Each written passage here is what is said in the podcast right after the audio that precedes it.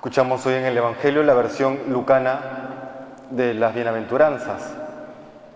Y para ser sinceros, las bienaventuranzas terminan siendo un tanto duras de aceptar para el común, ¿no? Para el común, para quienes estamos acostumbrados, digamos, a lo habitual de la vida humana.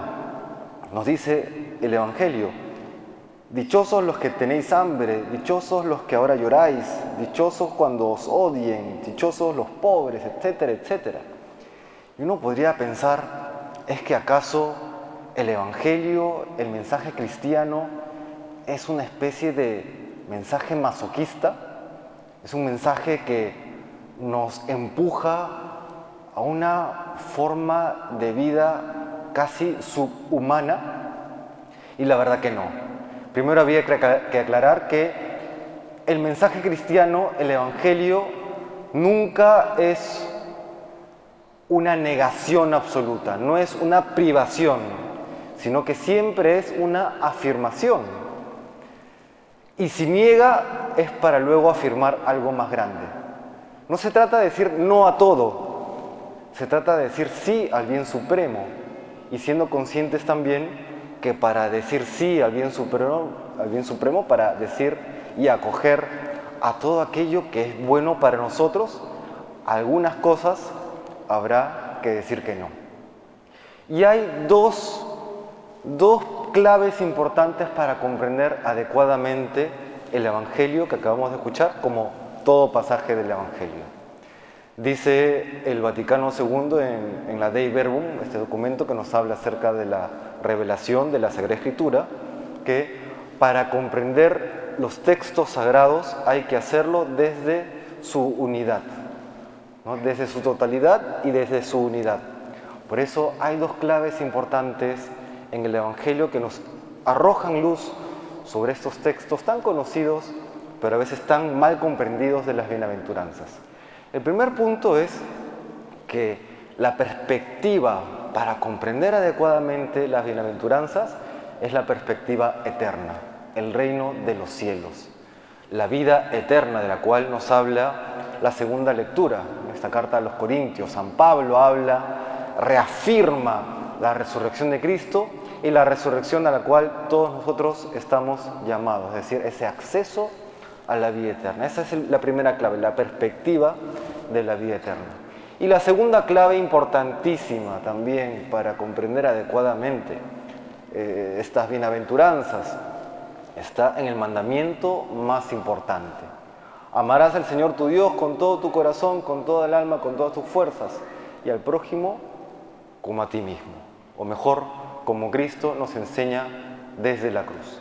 Son las dos claves para que podamos comprender de manera adecuada este texto.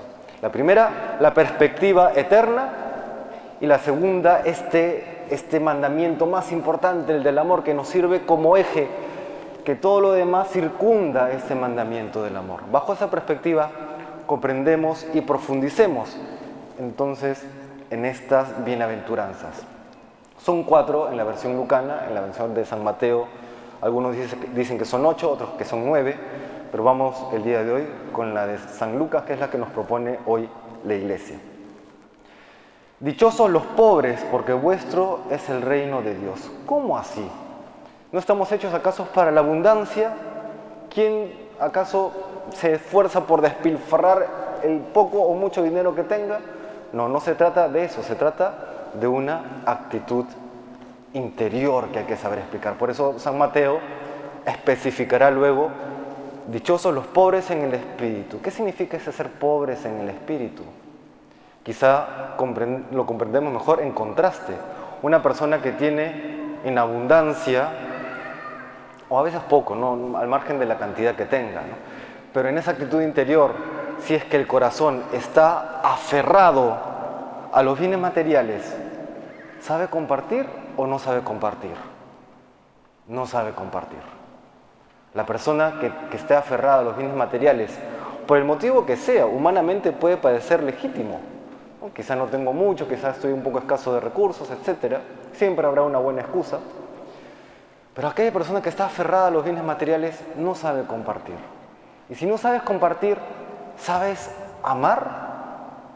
muy difícil o imposible amar si es que no sabemos compartir, si es que no estamos, si es que no estamos desprendidos de aquello que, que Dios ha puesto como parte de nuestra vida, pero también que debe estar orientado a esa capacidad de amar. Hay un punto importante eh, en, en el mandamiento del amor. ¿Por qué Dios nos manda algo? ¿Por qué Dios nos daría este mandamiento que a veces es tan difícil de cumplir, amar a Dios y amar al prójimo? ¿Por qué? Porque quiere imponernos algo, porque es un abusivo el Señor, porque... No, cuando Dios nos manda algo, es siempre porque nos conviene, porque nos hace bien, porque es bueno para nosotros.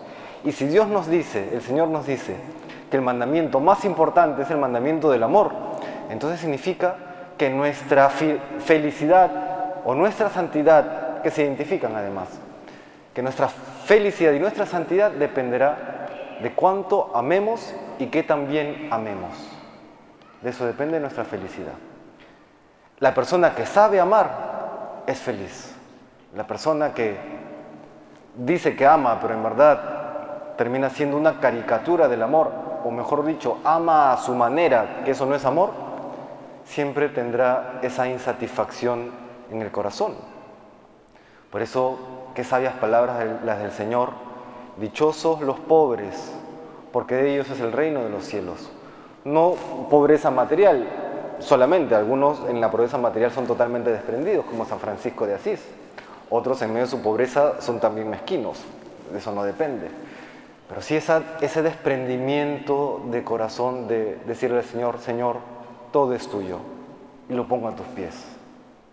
Si tú me pides que use estos recursos para bien, para gloria tuya y bien de los demás, aquí estoy, Señor. Esa pobreza de corazón, qué importante es vivirla. Dichosos los que ahora tenéis hambre porque quedaréis saciados. Podemos decir acá dos, dos posibles aplicaciones. La primera, si es que estamos saciados, ¿buscaremos? No. El que ya está, como dice el dicho, ¿no? Eh, con, con, la panza llena, corazón contento, ¿no? Más que corazón contento, diríamos corazón satisfecho o corazón embotado. Es decir, que ya no busca. Y si no buscas la felicidad, si no buscas a Dios, ¿lo alcanzarás?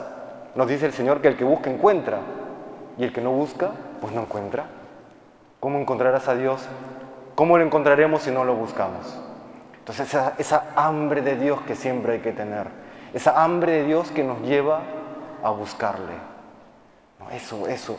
Y luego también, pues está este, esta, esta, esta capacidad de ser eh, conscientes que el mundo no es suficiente el mundo no es suficiente.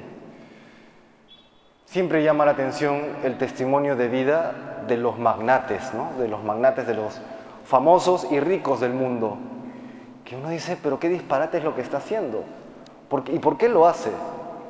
el problema no es tanto lo que hace, sino el por qué lo hace. ¿Y por qué lo hace? Porque el corazón sigue inquieto. El corazón sigue inquieto. Ya lo dijo San Agustín, nos hiciste, Señor, para ti y nuestro corazón estará inquieto hasta que descanse en ti. ¿Cómo está nuestro corazón? ¿Está en aquella paz que solamente da Dios o sigue inquieto porque lo buscamos donde no lo vamos a encontrar?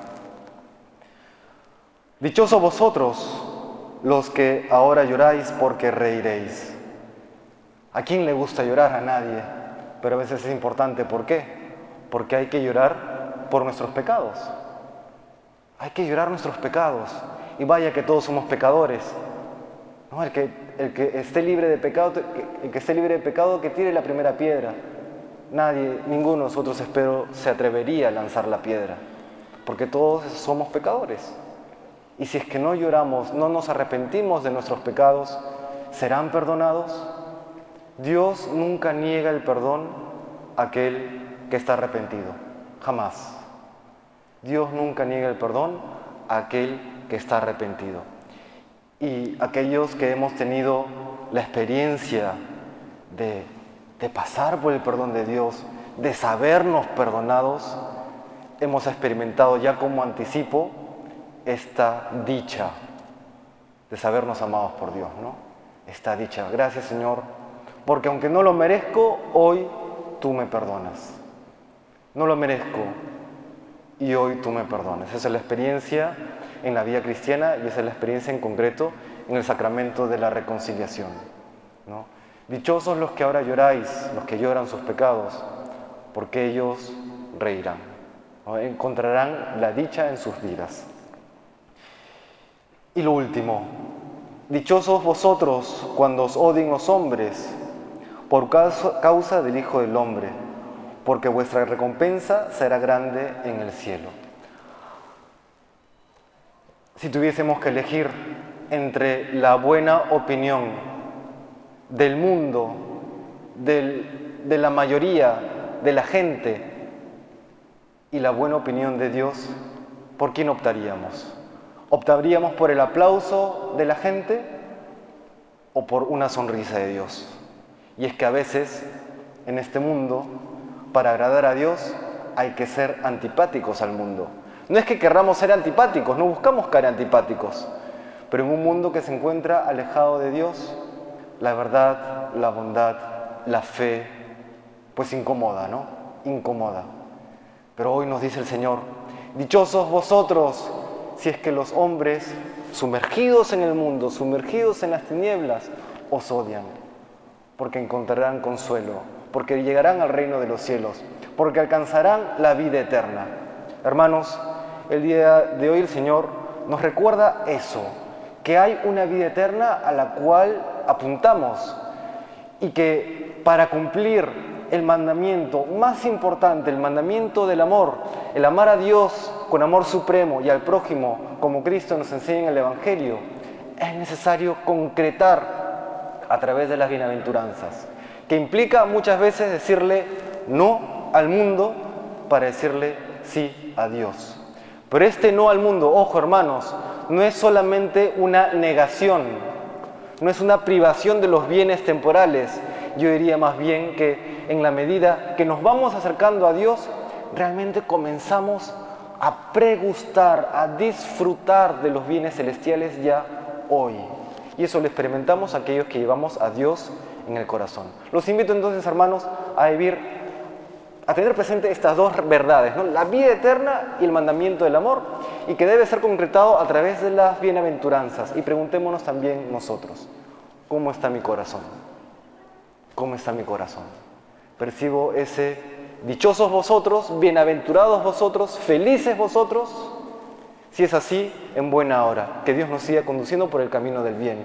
Y si es que no, sigamos meditando las bienaventuranzas, porque recordemos algo, Dios no habla a la humanidad en su palabra, Dios te habla a ti, Dios te habla a ti, a cada uno con nombre y apellido, Dios te habla a ti. ¿Qué es lo que Dios hoy te quiere decir? ¿Qué pasos, qué decisiones, qué resoluciones quiere hoy el Señor que tú tomes en tu vida?